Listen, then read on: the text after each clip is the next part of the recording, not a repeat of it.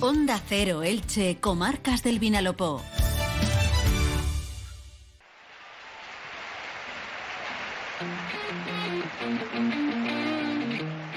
Deportes en Onda Cero Elche, con Monserrate Hernández.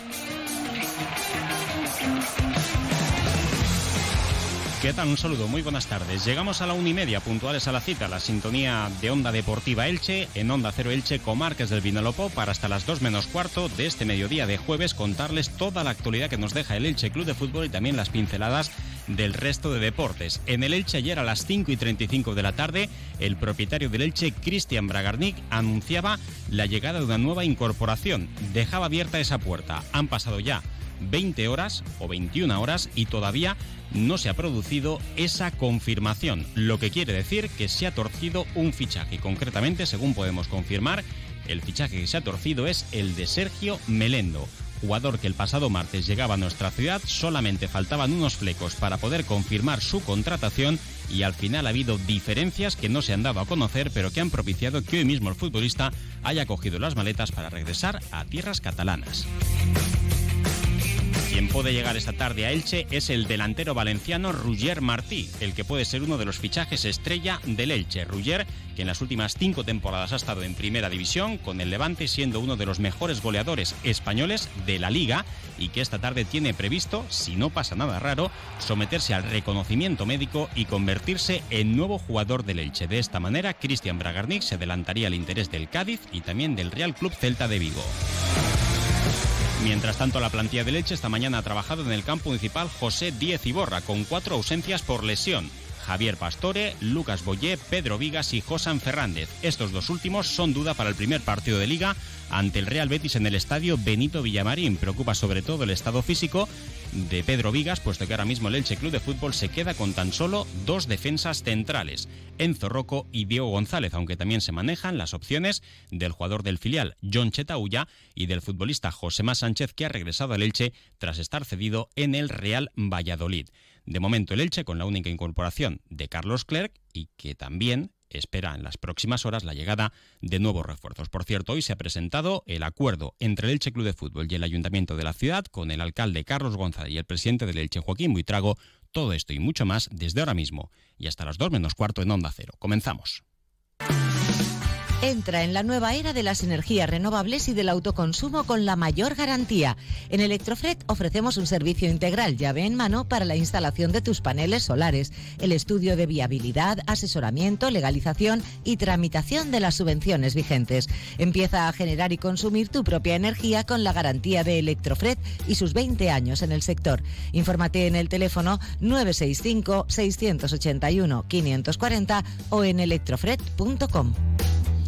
1 y 32 minutos. Abrimos página en Onda Deportiva. Ayer a las 5 y 35 de la tarde, el Elche lanzaba ese esperado tuit de los famosos ojitos para anunciar la llegada de un nuevo fichaje, uno o dos incorporaciones. Ayer el protagonista de ese anuncio era el propietario del Elche, Cristian Bragarnik, que se prestaba a formar parte de esa campaña de marketing y de comunicación del Elche Club de Fútbol, que también y que con tanto éxito se viene realizando desde el pasado verano y que ha tenido cerca de medio billón de visitas tan solo el vídeo que el Elche Club de Fútbol publicaba a través de la red social del pajarito, de Twitter. Bien, era cuestión de tiempo, de unos minutos, quizá de horas, que se anunciase ese siguiente fichaje. Estaba sobre la mesa el nombre de Óscar Melendo, jugador que el pasado martes, como confirmábamos aquí, ya estaba en tierras ilicitanas, solamente pasaban o faltaban una serie de flecos y que el futbolista se sometiese al reconocimiento médico. Prueba de que el tema estaba prácticamente ultimado es que el Elche ayer se aventuró en anunciar ese fichaje, en anunciar el anuncio, valga la redundancia, de un fichaje. Pues bien, 1 y 33 minutos, el Elche hasta ahora todavía no ha confirmado ninguna contratación nueva, lo que viene a evidenciar que el tema no estaba firmado, que el tema no estaba ultimado, se daba por hecho y que han surgido imprevistos de última hora. Personalmente quiero confirmar, quiero confirmar, no, quiero confiar en lo que está haciendo el propietario de leche, Cristian Bragarnik, porque ha demostrado en todos los mercados hasta el momento que sabe lo que llega entre manos.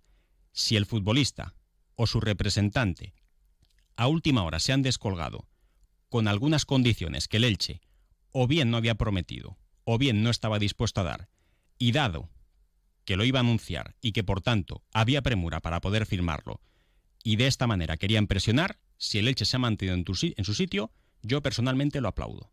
Otra cosa es que haya sucedido algo totalmente contrario. Lo desconozco, porque ni por parte del futbolista ni por parte del Elche han dado explicación alguna.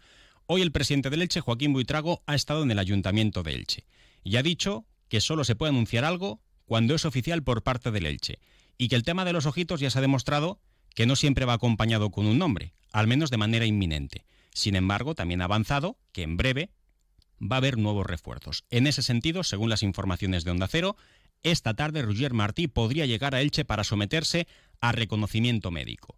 Desde el Elche tampoco lo han confirmado, pero nos llegan informaciones desde fuera que el futbolista ya ha confirmado que está cogiendo la maleta para desplazarse a Elche, para pasar ese reconocimiento médico y para aceptar la propuesta franjiverde, pese a que económicamente no era la mejor que tenía sobre la mesa. El futbolista tenía el interés del Cádiz y también del Celta de Vigo, que no obstante no le tenía como primera posibilidad, porque por delante tenía a Braithwaite y a Mariano. Por tanto, Rugger quiere estar cerca de casa y entiende que a sus 31 años lo mejor es vincularse al proyecto del Elche de Francisco Rodríguez y de Cristian Bragarnik. Por tanto, en resumidas cuentas, lo de Oscar Melendo propició que ayer ese anuncio no se concretara.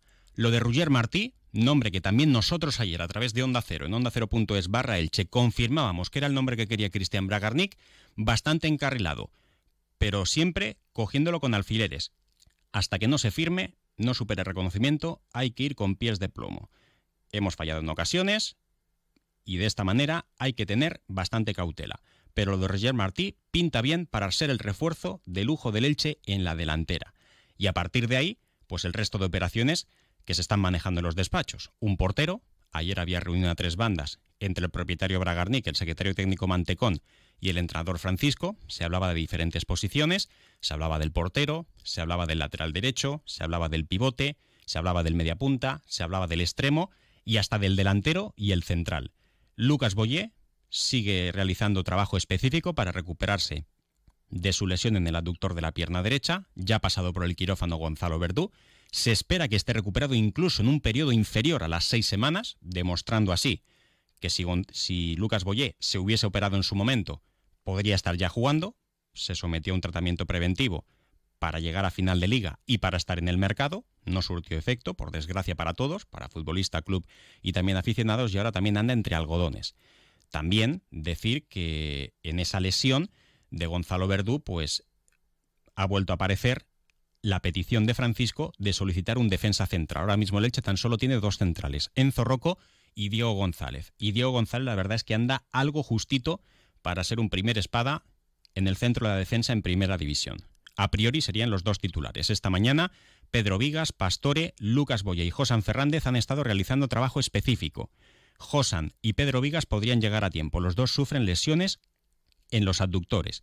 Parece que la dureza de los campos de entrenamiento ha podido afectar, pero dicen que las fuentes que hemos consultado que no tienen ninguna rotura, por tanto pueden llegar a tiempo al estadio Benito Villamarín y el resto a priori, salvo Javier Pastore y Lucas Boyé, a disposición del técnico. Pero vamos a escuchar qué es lo que decía el presidente del Elche Club de Fútbol, que había tenido que atender a las preguntas de los medios de comunicación después de la presentación del acuerdo de colaboración ya firmado entre Elche y Ayuntamiento de Elche, y el tema principal era sobre todo la explicación de por qué se anunció ayer de Cristian Bragarnik y el hecho de que no haya llegado el agua al río. Hoy decía Joaquín Buitrago que hay que tener paciencia.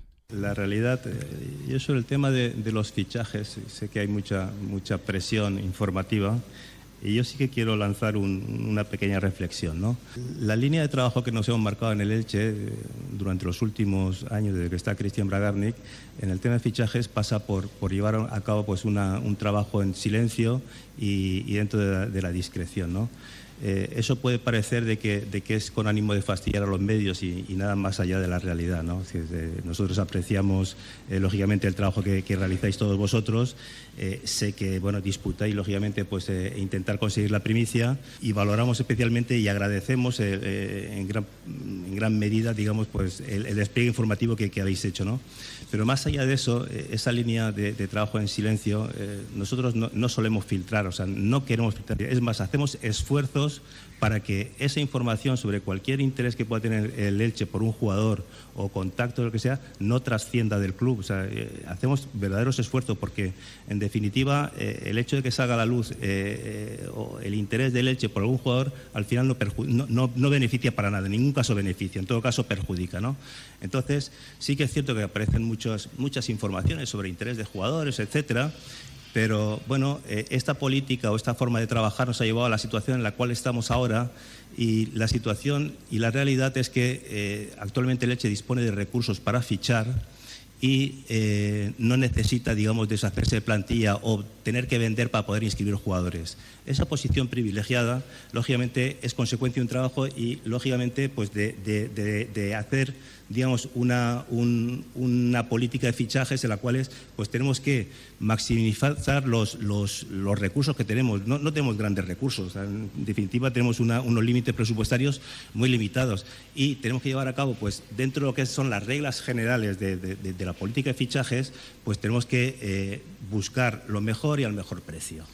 Y además Joaquín Buitrago pues defendía la postura del propietario que mantiene el bloque de la pasada campaña y que lo que busca es cambiar jugador por jugador de los que se han ido, los Kiko Casilla, Antonio Barragán, Iván Marcone, eh, Guido Carrillo, Pablo Piatti, futbolista por futbolista y que los fichajes vayan mejorando lo que se ha marchado. Por ejemplo, se fue Lucas Olaza y ha llegado Carlos Clerc. Eh, se marchó Guido Carrillo y se busca Roger Martí. Eh, en definitiva, pues que esos refuerzos puedan mejorar uno por uno los futbolistas de la pasada temporada. De ahí que el Elche defienda que no tiene tanta prisa. Creo que lo dije el otro día, hasta que no se firman, que cuando se firman nosotros los anunciamos. Yo hace, hace tres días se hablaba que quién era de Dani Gómez, anteriormente de Expósito, antes de han salido nombres en, las redes o, en los medios. Yo, la verdad que no distingo quién, quién, quién hace una o emite una información, pero salen y aparecen y desaparecen. Que tenemos que centrarnos en, eso. Eh, desde el club, cuando, cuando está cerrado un, fichaje, pues bueno, procederemos a anunciarlo y a comunicarlo con, total naturalidad. Eh, bien sabéis que toda la cuestión deportiva la lleva Cristian y la lleva el, el director técnico. Entonces, cuando se culmina un fichaje o cuando se cierra, pues bueno, es una cuestión que, llevan entre ellos y, tampoco podemos eh, dar información, porque en definitiva, eh, sigo repitiendo, es el, silencio, la discreción. ¿Por qué? Pues porque igual eh, no, no, bueno, es que se iba a anunciar, que próximamente se iba a anunciar algo, pero bueno, igual falta un detalle, falta. Yo es lo que siempre decimos, cuando, el anuncio es la, presentación o el comunicado oficial por parte del, club, ¿no? Diciendo, bueno, pues esta es la nueva incorporación, o sea, que vamos a anunciar o que vamos, que pretendemos poner eh, en los medios que va un próximo fichaje, pues probablemente se produzca. Y por otro lado también, el alcalde de la ciudad, Carlos González, se refería a la situación de los anexos, donde sigue estando ese agujero, donde se ofrece una pésima imagen en cuanto a la estética y también a la suciedad que afecta al aparcamiento y confirmaba el alcalde de la ciudad, Carlos González, que Urbanismo ya está en contacto con la empresa inversora para ver de qué manera se puede solucionar este asunto. Y para trasladarles un mensaje positivo, decirles que, el ayuntamiento, desde el área de urbanismo, está en conversaciones, estamos en conversaciones con la propiedad, con el grupo inversor, para que con la mayor celeridad posible se encuentre una solución que permita continuar avanzando en la urbanización de los terrenos y en el desarrollo del proyecto que está aprobado. Por lo tanto, esperamos que se solucionen las circunstancias que hay en torno a este proyecto y que se desbloquee cuanto antes y pueda continuar avanzando.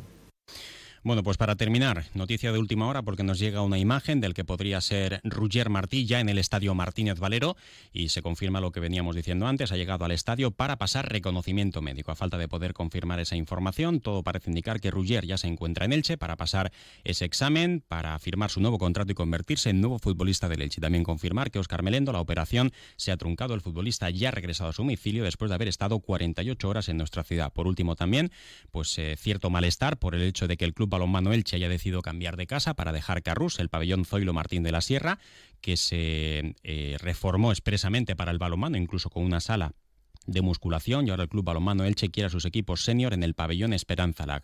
Un problema también para añadir a los horarios de entrenamiento de las diferentes plantillas y que también viene a afear el nombre que se le dio, Zoilo Martín de la Sierra, un histórico del Club Balonmano Elche para que fuese la casa ese pabellón del balonmano en nuestra ciudad. Nosotros lo dejamos aquí, no queda tiempo para más, se quedan ahora en la compañía de la Buena Radio, en Onda Cero, con los servicios informativos para conocer toda la actualidad de índole local y comarcal. Un saludo.